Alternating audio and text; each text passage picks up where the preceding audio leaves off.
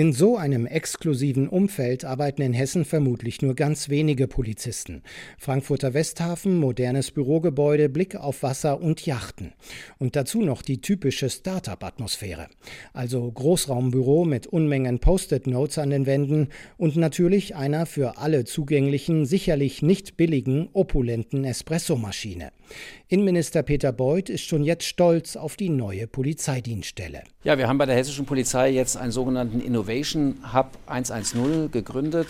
Dort haben wir 25 Kolleginnen und Kollegen, die im Moment schon sich um technische Innovationen äh, bemühen, um IT-Innovationen für die hessische Polizei, um äh, die Arbeit für die Kolleginnen und Kollegen draußen einfacher zu machen, leichter zu machen, IT-gestützt zu bearbeiten. Schon vor der offiziellen Eröffnung hat die Mischung aus IT-Spezialisten und erfahrenen Polizeibeamten in der neuen Denkfabrik ein erstes Produkt entwickelt.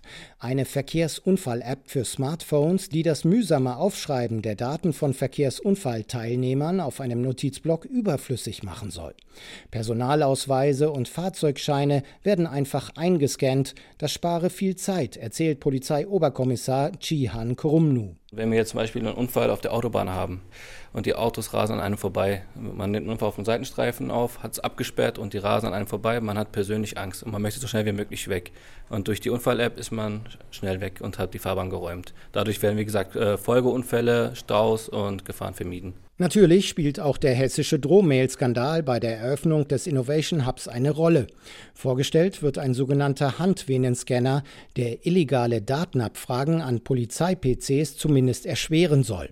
Das System wird derzeit in einem Polizeirevier in Rüsselsheim getestet und sieht aus wie eine ganz normale Computermaus. Der Benutzer hält seine Hand über die Maus und sofern er berechtigt ist, entsperrt sich der Bildschirm.